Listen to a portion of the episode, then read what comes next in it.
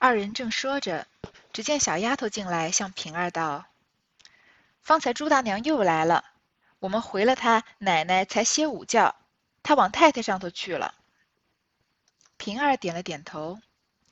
鸳鸯问：“哪一个朱大娘？”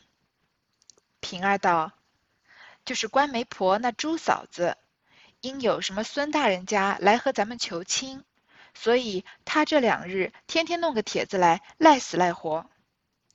一语未了，小丫头跑来说：“二爷进来了。”说话之间，贾琏已走至堂屋门，口内唤平儿。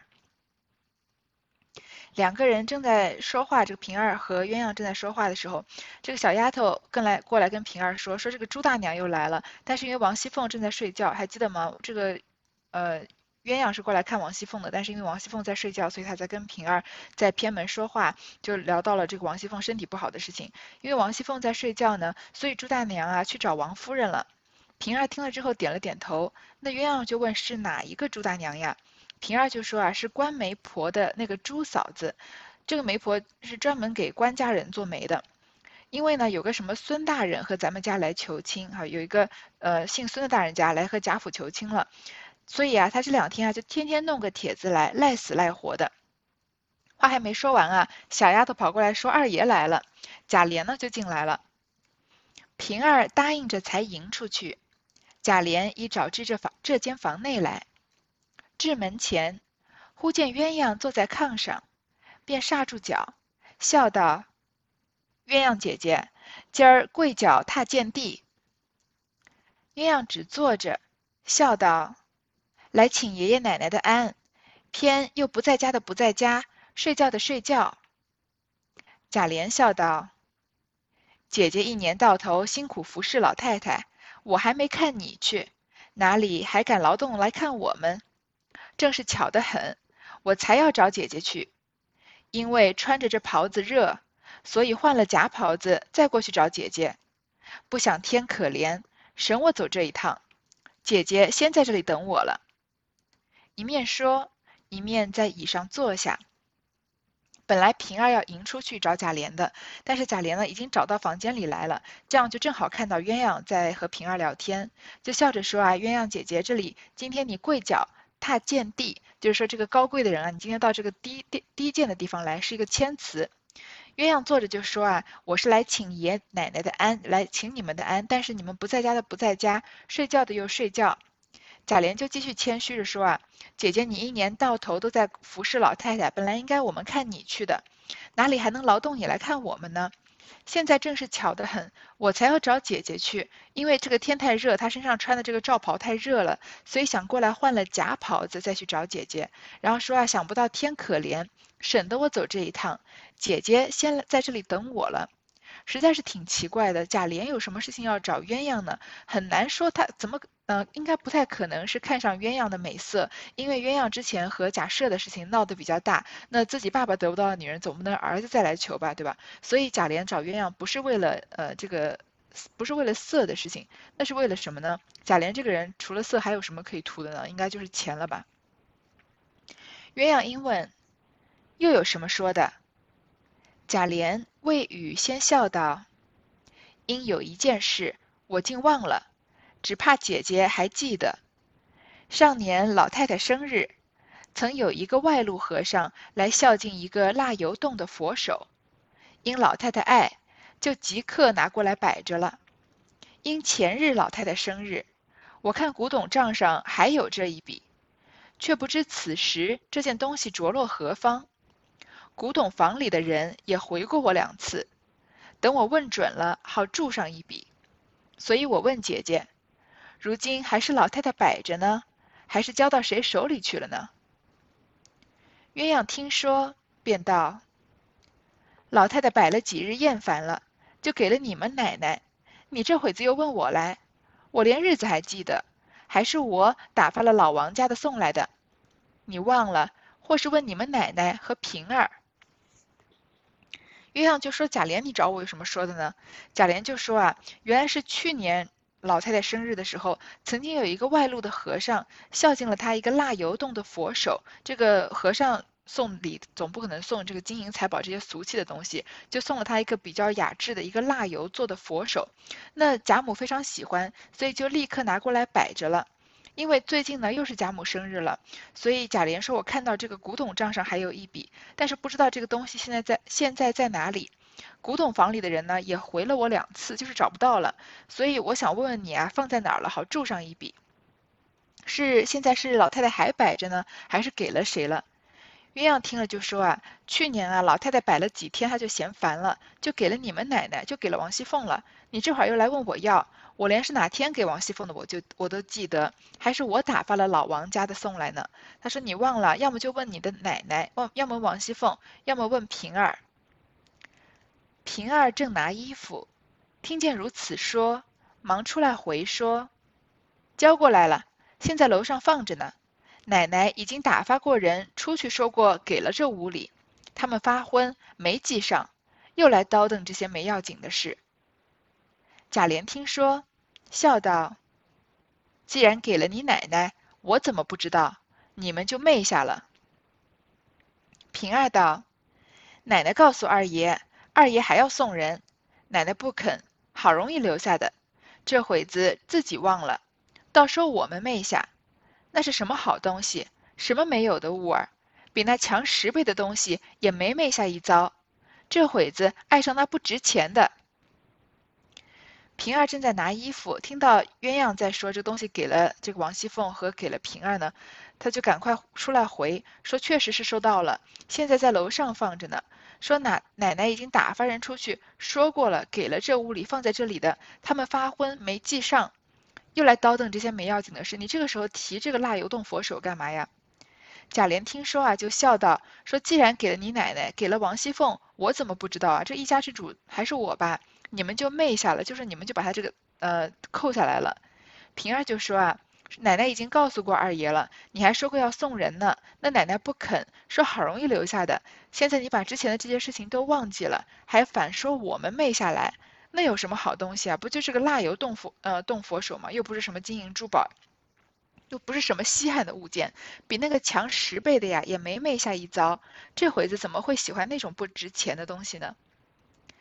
贾琏垂头含笑想了一想，拍手道：“我如今竟糊涂了，丢三忘四，惹人抱怨，竟大不像仙了。”鸳鸯笑道：“也怨不得，事情又多，口舌又杂，你再喝上两杯酒，哪里清楚的许多？”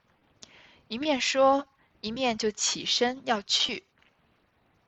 贾琏低头啊，含笑想了一想，就拍着手，不知道是真的想起来了呢，还是假装想起来了，说我糊涂了，丢三忘四啊，什么都忘记，让人抱怨，竟跟之前都不能比了。鸳鸯就说呢，这也怨不得你，本来贾府的事情就多，说话的人又多，你再喝上点酒啊，哪有什么事情都记得这么清楚的呢？一面说啊，就一面起身要离去。其实贾琏。进了门以来啊，和鸳鸯和平儿这一小段的对话，信息量还是挺大的。首先就是说，这个朱大娘来议亲。议的是什么亲呢？是一个孙大人家来和贾家议议亲，那其实就是议的是迎春的婚事。因为我们知道迎春的判词里面说“子系中山狼，得志便猖狂”，那个时候我们就说过，迎春后来嫁给了一个叫孙绍祖的人，所以这里的孙家就是要来给迎春议婚的。那很快迎春就要走向他那个非常非常，不要说不美满了，就是一个非常悲哀的婚姻了，最后可能把命也送了。然后呢，就在说这个蜡油动佛手的事情。首先，贾琏突然发。发难要查这个蜡油洞佛手的下落，其实已经暴露出贾琏和王熙凤夫妻之间不和谐的关系。就是呃，王熙凤和贾琏的关系其实有很多矛盾、很多冲突，我们都已经经历过，都已经仔细的讲过了。但是他们的夫妻关系中确实也有很多和谐的一面，就是比如说贾琏出出远门出差之后啊，王熙凤回到家里面和王熙凤两个人相敬如宾，一起吃饭的事情。但是这样的一些偶尔的温馨时刻呢，也随着尤二姐的这个去世，慢慢的就。也就消失了，就只剩下夫妻之间一些呃不和谐的一些互相猜疑的事情。所以贾琏突然要查这个蜡油洞佛手啊，其实也不一定就是一定要一定是查这个佛手的下落，也有可能啊是通过这个佛手来点出贾琏和王熙凤之间的信任已经缺失了。那再继续说这个蜡油洞佛手的是什么去向呢？首先，蜡油洞，蜡油洞是一个东西，有可能是这个一种蜜蜡洞，也有可能是一种玉器，也有可能是一种石器，那我们就不太清楚。但是有一定的价值，不是说特别特别名贵。但是这蜡油洞佛手到哪儿去了呢？首先平儿就，你看平儿的这个反应啊，有一点奇怪，就说，嗯，他在贾琏问完之后啊。呃，然后鸳鸯回答说：“你忘了，或者问你的奶奶和平儿。”平儿正在拿衣服呢，听见如此说啊，忙出来回说，赶着出来回。为什么好像这么呃行迹这么可疑？为什么要忙着出来回呢？而且他说什么呀？现在楼上放着呢。如果就在楼上放着的话，他为什么不就立刻找出来给贾琏，而是这个埋怨说这个古董房的人呃没有记上，一会儿又说这个贾琏又给忘记了，然后。这个是什么？到底有什么意思特别的意思在里面呢？那贾琏好像没有露出疑心，但是，嗯，平儿的这个行为啊，又让人觉得有点可疑。所以我们再联系前文，就是呃，凤姐放利钱的事情啊，就是其实凤姐放利钱从很前面就有了铺垫了，就有什么旺儿媳妇在外面等着她回话呀什么的，我们就大概可以猜出一个端倪，就是这个凤呃。凤姐放的利钱呢，它有很多种方法。一种呢是拖欠大观园和贾府里面主人和仆人的这个月钱，就拖个几天，然后放了利钱之后，用这个利息再来付这些人的利钱。呃，再来付这些人的呃这个工资吧，每个月的月工资。还有一种呢，就是他拿贾府那些，因为贾府你看贾母过个生日收很多很多东西，他也就随便看个两三样，烦了就全部收起来了，或者摆了几天，像这个蜡油洞佛手，摆了几天就还给就给凤姐了。还有一种方法呢，就是把这些名贵的东西啊去当铺变卖，就是一个。有时候论一箱箱的卖，有时候一个一个的卖，所以很有可能这个蜡油洞佛手已经是被王熙凤顺手就转卖掉了。那关于王熙凤，她其实她并不在意这个佛手有什么鉴赏或者收藏的价值，她更关心的是她经济上面的价值，因为贾家等着钱周转，我们也就是一步一步的从各个细节可以透露出来，贾家真的是已经走到一个穷途末路了。所以以蜡油动手动佛手这个小的小的事件呢，其实就就是在写凤姐算是嗯贪污公款了。当然，她也并不一定是私用，那有可能就是贾家的周转确实周转不过来了，也就是写贾府的拮据了。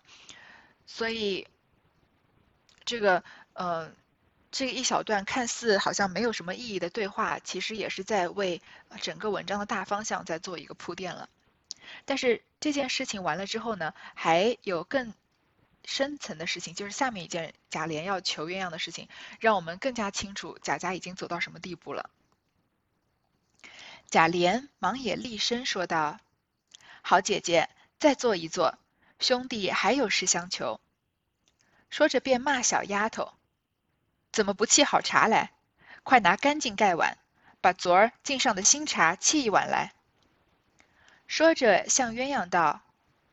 这两日因老太太的千秋，所有的几千两银子都使了，几处房税地税通在九月才得，这会子竟接不上。明儿又要送南安府的礼，又要预备娘娘的重阳节礼，还有几家红白大礼，至少还得三二千两银子用，一时难去支借。俗语说：“求人不如求己。”说不得，姐姐耽个不是。暂且把老太太查不着的金银家伙偷着运出一箱子来，暂押千数两银子支腾过去，不上半年的光景，银子来了，我就赎了交还，断不能叫姐姐落不是。贾琏赶快，鸳鸯不是说，呃，他要起身就要走吗？贾琏赶快也起身就拦住鸳鸳鸯，说好姐姐，你再坐一坐，我还有事要求呢。一边说就一边骂小丫头，让他们去沏好茶，拿干净的碗，把昨天供上来的新茶来沏一碗。那这件事情就是更需要鸳鸯帮忙的，所以才要做事要给他沏茶嘛。说着呢，就跟鸳鸯说啊，这两天因为是老太太的千秋，因为贾母过生日要过好几天嘛，所有的几千两银子都使了，他们贾家本来的手上的现金流已经不够了，现金已经花完了，然后几处的房税地税通在九月才得。贾家不是有很多的房产地契在外面放给别人种地啊什么的吗？那他们的收入呢，要到九月才能拿到，这会儿竟接不上，就说贾贾家现在资金周转都出现了问题。就拿我们呃一个普通人说，比如说现在有很多人在借这个贷款啊，嗯什么。我我对各种贷款不是特别清楚，或者信用卡什么的，反正就是各种名目的贷款吧。有时候，比如说我在这家借了两千，然后我就还不上了，那我就去另外一家借了两千，或者借借三千，然后借了三千之后呢，一千我自己在这花，然后两千就还上一家的，然后等到这三千要还了的时候呢，我又还不上，我又去一家借四千，这样子呃循环就是循环往复嘛，就叫在这里就叫做以卡养卡了。那在贾这个贾家这里的事情呢，因为贾母过了一个生日，有一笔意外的支出，那贾家的现金流就已经供不上了。如果把贾家做成以一个这个公司来说，我们大家稍微对商业熟知识熟悉一点的都知道，现金流对于一个商业机构来说是非常非常重要的一个东西。所以有些看上去非常办得很红火的，比如说餐馆啊什么的，好像他这个客似云来，人特别的多。但是如果发生一件什么事情，比如说像现在的这个新冠肺炎的疫情啊，然后这个商场需要关一个月，呃，这个饭店要关一个月到两个月，那它的现金流周转不上，有可能立马就倒闭。所以，呃，因为这个疫情的原因也。确实，嗯，有很多家这个老字号的餐馆、饭店，或者生意看上去很不错的这个经营经营的很不错的地方，都因为这个经营不善而倒闭了。那贾家这里就是已经承担不了一点点的意外，所以贾母这里的过了过个生日啊，已经就是这个三两千的银子已经周转不过来了。那贾这个贾琏就继续说啊，明天呢又要送南安王府的礼。又要预备娘娘，就是迎这个元春的重阳节的礼，还有几家的红白大礼。那个富贵人家不就是这些事情吗？死了人啊，或者有喜事啊，就互相要送礼物。说至少还要二三二千两银子用。关于这三二千两啊，其实要是在前面的贾家元春省亲的时候，三二千两随随便便就花掉了，就见一个大观园嘛，都不知道几十几百倍的这三两三千两。但是走到这这里大概七十二回的样子，两三千两已经是周转不过来的钱了。其实前面我们也看到，就是贾珍和贾蓉要帮这个贾静办丧事的时候，也是个两三千两，也是周转不过来的。说一时啊很难去支借，然后说俗话说呀，求人不如求己，你说不得啊，姐姐你耽搁不是，他要鸳鸯做什么呢？暂且啊，把老太太查不着的金银家伙偷着运一箱子出来，因为贾母对鸳鸯特别信任，鸳鸯把贾母照顾得特别好，所以贾琏这里说啊，那我们钱周转不过来，不如你就去偷老太太的钱。我们前面也说过，这一个家里面常常最有底的呢，就是年纪最大的老人，所以，也，真的一个家庭真的遇到什么太大的困难，到求不迫不得已的时候，有时候会去求这个家里年纪最大的老人，让他们把这个老底来。拿一点出来，挪用一点出来，然后解急。这里他们不不敢直接去跟贾母说，而是让鸳鸯啊去偷东西。可见啊，贾府这些肮脏的事情已经是做到一个无法无天的程度了。而且，即使是做了这么多肮脏的事情呢，那贾府的资金还是周转不过来的。就是说，能卖的能卖的可能都卖了，能偷的也都偷了。就是能拖的款项也都拖了，但是这个钱还是周转不过来，最后居然沦落到要叫鸳鸯去偷贾母的钱的地步。那基本上这个家庭我们可以看得出来，离崩溃也就不远了。然后贾琏就求他偷偷运一箱子金银家伙出来，暂且呢压数千两银子支腾过去。然后他还在这里把这个前景说得很好，说不上半年的光光景啊，等银子来了，收了这些房租地契的，我就赎了交还，断不能叫姐姐落不是。其实这怎么可能有这个未来的事情呢？借钱的时候肯定都是说我马上就还得上，对吧？但是能不能什么时候能还上的，就是等到别人要问你要钱的时候，那就是一个未知数了。鸳鸯听了，笑道：“你倒会变法儿，亏你怎么想来？”贾琏笑道：“不是我扯谎，若论除了姐姐，也还有人手里管得起千数两银子，只是他们为人都不知你明白有胆量。我若和他们一说，反吓住了他们。所以我说，宁撞金钟一下，不打破鼓三千。”一语未了。忽有贾母那边的小丫头子忙忙走来找鸳鸯，说：“老太太找姐姐半日，我们哪里没找到，却在这里。”鸳鸯听说，忙去见贾母。鸳鸯听了呢，暂时也没说好，也没说不好，就笑着说啊：“你倒会变法儿，亏你怎么想得来。”其实贾府走到这个地步，仆人的感觉和主人一样的深刻，甚至说比主人更加深刻，因为他们常常处理的就是最。基基层的事务性的事情，所以能不能周转的过来，大家早就看得出来了。甚至贾府走到这一步，前面已经说过，连林黛玉这种比较不太关心世俗事情的人都已经看出来贾贾府有些不行了。所以鸳鸯怎么可能不知道呢？他只是说啊，亏你怎么想到的。贾琏就笑着说啊，不是我扯谎。说起来呢，除了来求你啊，也有其他人手里管得起千数两银子，我找他们周转，找他们偷也可以。但是呢，他们为人都不如你明白有胆量。你不仅明白事理啊，而且你胆大，就相当于这个胆大心细的意思。如果我和那些啊没不明白、没有胆量的人说啊，反而把他们吓住了，或者说喝住他们了。所以我啊宁撞金钟一下，不打破鼓三千。就说。我求人帮忙啊，要找好对象，要像有胆识的人呢，只要求一次就能获到帮助，胜过要求那些没胆识的人求三千次。其实贾琏说这个话挺讽刺的，因为他对于他来说，对于其他人来说啊，来求贾琏就相当于是打破鼓三千了。像前面贾云和贾晴找工作找不着，来求贾琏讲了讲了几次，贾琏随随便便就放忘记了，所以过来好好的求王熙凤一次，王熙凤三两句话就把工作给安排上了。这下贾琏有。用这个说法来求鸳鸯，话还没说完呢，忽然贾母那边有个小丫头来找鸳鸯，说贾母啊已经找了鸳鸯半天了。鸳鸯听说呢，就赶快去见贾母，所以这里要求鸳鸯偷东西的事情就这么不了了之了。贾琏见他去了，只得回来瞧凤姐，谁知凤姐已醒了，听他和鸳鸯借当，自己不便答话，只躺在榻上，听见鸳鸯去了。贾琏进来，凤姐因问道：“他可应准了？”贾琏笑道：“虽然未应准，却有几分成熟。许得你晚上再和他一说，就实成了。”凤姐笑道：“我不管这事，倘或说准了，这会子说的好听，到有了钱的时节，你就丢在脖子后头，谁去和你打饥荒去？倘或老太太知道了。”倒把我这几年的脸面都丢了。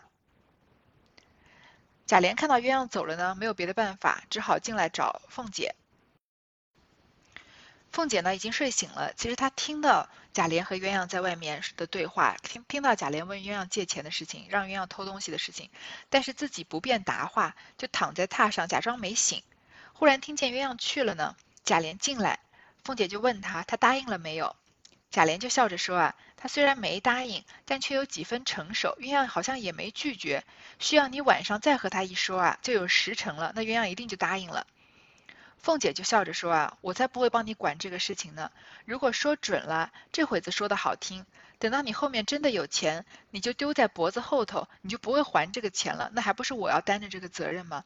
谁和你打饥荒去？打饥荒我们前面都说过几次，就是惹了麻烦的事情。说有这个麻烦事儿，我才不惹呢。如果老太太知道呀，那就把我这几年苦苦经营的脸面都丢了。贾琏笑道：“好人，你若说定了，我谢你如何？”凤姐笑道：“你说谢我什么？”贾琏笑道：“你说要什么就给你什么。”平儿一旁笑道：“奶奶倒不要谢的，昨儿正说要做一件什么事，恰少二百两银子使，不如借了来，奶奶拿一二百银子，岂不两全其美？”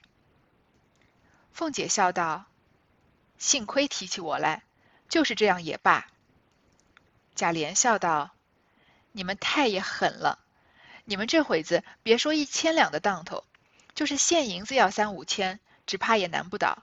我不和你们借就罢了，这会子烦你说一句话，还要有个利钱，真真了不得。贾琏就笑着求王熙凤说：“好人啊，你若说定了，我就谢你，怎么样？我肯定能报答你的。”凤姐就说：“你谢我什么呀？”贾琏笑着说：“啊，你要什么就给你什么。”那平儿就在一旁帮王熙凤的腔，说：“奶奶倒不要谢的，昨天正好说啊要做一件什么事，恰少一二百银子使，就少这一二百两银子，不如等你把钱借过来啊。鸳鸯如果偷了钱，拿了一两千两银子来呢，你在这一两千里面拿一百一二百两给奶奶，岂不是两全其美吗？”凤姐就顺着平儿的话说：“幸亏你提起我来，就是这样也罢。”贾琏就笑着说：“啊，那你们这两个人，主仆两个人也太狠了。这会儿别说是一千两的当头，就是现银子，你要三五千啊，只怕你们也拿得出来。我不跟你们借就算了，就是麻烦你去跟鸳鸯求求情，你还要个利钱，真真了不得。”这段话。在读到《红楼梦》后后期的时候，不知道为什么我对我留下的印象特别特别深，就是感觉话说到这个地步，好像是真正的一个一个线索，就是告诉大家贾家不行了。那前面我们从各个的方面都说过，这个这件事情说明贾家也不行，那件事情说明贾家日落西山了。但是讲到这里啊，好像好像一切的丑陋就已经完全的揭开了。就是首先，当然求。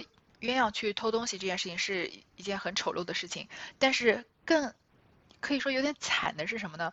就是要王熙凤来跟这个鸳鸯求情之后啊，王熙凤说，这个贾琏说我能谢你，那王熙凤说谢我什么？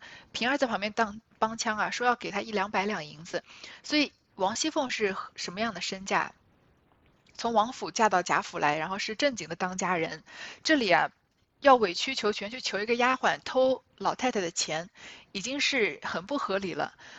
为了要说这两句话，还要她跟她丈夫要这一二百两的钱，这钱有点太少了。就是王熙凤做的坏事有多大？你想，他弄权铁槛寺的时候，大笔一挥，这是谁要跟谁结婚，谁要跟谁退亲，然后他要他在整尤二姐的时候，嗯，这个官府的人，他随随便便就能这个操纵。这里居然要偷。要去偷贾母的钱之后，还要说要拿着一二百块钱的这个报酬，一二百两的报酬，就让人觉得有点心酸。就是做坏事已经，就是要考虑到细节，细到细分到这个地步了，让人真的觉得有一些穷途末路的这种感觉。凤姐听了，翻身起来说：“我有三千五万，不是赚的你的，如今里里外外、上上下下背着我嚼说我的不少。”就差你来说了，可知梅家亲引不出外鬼来。我们王家可哪里来的钱？都是你们贾家赚的，别叫我恶心了。你们看着你家什么石崇、邓通，把我王家的地缝子扫一扫，就够你们过一辈子呢。说出来的话也不怕臊。现有对证，把太太和我的嫁妆细看看，比一比你们的，哪一样是配不上你们的？贾琏笑道：“说句玩话就急了，这有什么这样的？要使一二百两银子值什么？多的没有，这还有，先拿进来，你使了再说，如何？”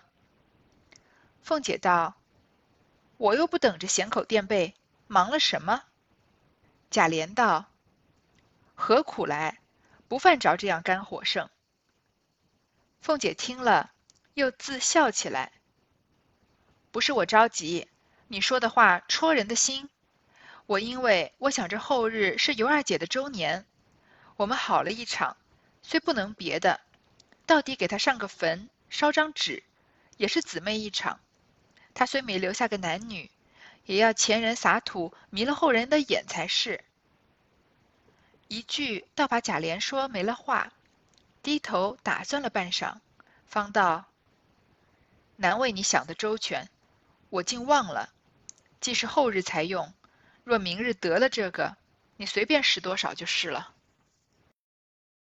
贾琏啊，一说凤姐有的是钱啊，就好像点了点着了凤姐的火气一样，她就翻身起来说啊：“我有三千五万，也不是赚的你的，也不是从你们贾家拿的。如今啊，里里外外、上上下下这些人啊，背着我嚼舌根，说我的不少，就差你直接当面来说了。”可知梅家亲引不出外鬼来，可见啊，这事情还是自己家里面的人先说出来的。我们王家可哪里来的钱，都是你们贾家赚的，别叫我恶心了。就说啊，我们王家比你们贾家有钱的多了，你不要在这里恶心我，好像我从你们贾家偷拿了什么钱一样。你们看着你们家什么石崇、邓通，这个石崇我们前面已经说过好多次，就是石崇和绿珠的故事。他就是石崇，就是西晋时期一个非常有名的富豪，也是个文学家了。那邓通呢，是汉朝汉文帝的一个男宠。那他凭借和汉文帝的亲密关系啊，就依照这个铸钱业，广开了铜矿，制了一种钱叫邓通钱，也是富甲天下的一个人。所以石崇、邓通就是王熙凤在这里就来比喻。管你们家再怎么有钱的人，把我们王家的地缝子扫一扫，就够你们过一辈子呢。就是你们贾家再怎么有钱的人啊，也比不上我们王家随随便便就是随便抠出来的一点零钱。那这话情就把丈夫的自尊有点损到贬到地下了。所以有时候虽然我们不能赞同，但是也能理解贾琏的这个所作所为。总是出去找一些不入流的女人，因为从那些女人身上能找到在王熙凤身上找不到的自尊。您看王熙凤平常跟他说话的时候，是对他是非常的贬低，是非常的刻薄的。那很多就是男人非比较注比较注重的就是个面子嘛。那王熙凤是丝毫的不给面子，可以说是把贾琏的面子在地上无情的践踏这样子。说现在有对证，还说啊，把太太和我的嫁妆细看看。比一比你们的，把我们王家的嫁妆看一看，哪一样是配不上你们的？你看话说的挺重的，就说我们结婚的时候也没占你们家半点便宜。那贾琏就笑着说啊，说句完话你就急了，这有什么样的？一二百两银子有什么关系啊？多的没有，一二百两我现在就有，先拿进来，你想用就用不就行了吗？凤姐这里又说啊，我又不等着闲口垫背，忙了什么？这个闲口垫背其实就是死的意思，意思就是呃，就是说我又我又不等着死了找人收尸，你这个时候给我钱干嘛呢？这个闲口啊。和垫背分别是古人殓葬时候的一种习俗。衔口啊，就是给死尸的口中含珠或者玉或者米，这样叫做衔口。那垫背呢，就是在死尸的这个被子下面啊放钱，叫垫背。所以有人以以前我们现在可能还会说吧，说拉谁谁谁当垫背的，就是拿他背黑锅，也是从这里引申出来的，就是替给别人做替死鬼。那这里说衔口垫背，就是说我又不死着等人收尸，你忙着什么？就他话每句话说的都好像就有一种抬杠的感觉，所以贾琏这里就说何苦来啊？你何必这么犯肝火肾？好像是要找架吵。凤姐听了呢，又自己笑起来，说不是我着急，是你的说的话戳人的心。凤姐，然后这里呢又在贾琏面前要树立一点形象，说我想着后日啊是尤二姐的周年，尤二姐死已经快一年了。那我们好了一场，说这里我们就是说我和尤二姐，说虽虽然不能做点别的，但是到底也给能给她上个坟，烧个纸，因为我们也是姐妹一场。她虽然没为我们贾家呢留下个一男半女，但也要前人撒土，迷了后人的眼才是。就是我们做事要周到，不能给这个后世的人后面的人做带来不便。他说到尤二姐啊，一句话倒把贾琏说的没了话。低头打算了半晌，才说啊，难为你想的周全，还是你想的多，我竟忘了。你看看尤二姐死的时候，贾琏多么伤心，结果尤二姐死了才一年啊，就居然贾琏把她的这个死的这个忌日都已经忘记了。说既然是后天才用啊，那明天如果我们拿了钱，你想用多少就用多少好了。其实我们看王熙凤和贾琏这样的对话，我们发现夫妻之间关于金钱上面的争吵，其实三百年来并没有什么呃很大的变化。因为中国人有这种习惯，就是现在不不管是城市和农村，很多还留留了这样的习俗，就是嫁娶的时候呢。男方家要出彩礼，然后女方家也许要出一些嫁妆。那现现在也许有些农村或者部分城市还是以金钱来衡量。那有些地方就是说要买房子啊，要买车，要买要买家具啊什么这些的。所以表面上是说，呃，给这个新的一对新人小夫妻日后作为他们这个成长的基础，作为他们财富的原始积累。但是不免呢也会有一些。计较这个斤斤计较，就是男方给的多，女方给的少啊，或者是反过来这样子。你看这里，王熙凤和贾琏结婚都已经好几年了，凤这个巧姐儿都已经也都已经年纪不小了，然后尤二姐都已经纳进来，已经死了一年了。过了结婚这么长时间，吵起架来，为了钱的事情吵起架来啊，王熙凤还是会是会把嫁妆的时候的事情拿出来说，所以可见这个嫁娶的时候的这个金钱上面的交换还是嗯。在人的心里面的位置是很重要的。其实两个人在恋爱的时候，他们的这个其实开始是非常单纯的，就是纯粹的是因为两个人之间有了爱情嘛。但是因为要走入婚姻，因为从这个婚宴方面，从婚宴开始啊，到婚姻之前，这个两家人的这个准备开始，那就不免要牵扯到很多世俗的东西。这其实也就是可以说是对这个比较纯粹的爱情的一个考验。当然，我个人是还是比较理想主义，我认为这个因为婚姻是两个人要走要走向一辈子的事情，然后各然后你们要相信，怎么说呢？就是以后能赚钱的机会还有很多，就是不需要在眼下为了这几万块钱，我觉得目光还是应该放长远一点吧，还是要因为两个人的未来比较重要。当然，因为。有些人因为彩礼、因为嫁妆或者因为结婚要怎么样请客，像王熙凤和贾琏在这里吵的说，呃，我们王家也不怎么少你们的，你们家啊哪里来的钱啊？我们家随便一个扫地缝都比你们家的钱多，在纠结呃哪一家出的多，哪一家出的少啊？那也许就是彻恰恰就证明了两个人其实如果连这样的困难都没办法解决的话，也许就是不适合过一辈子的。好，这段就先说到这里。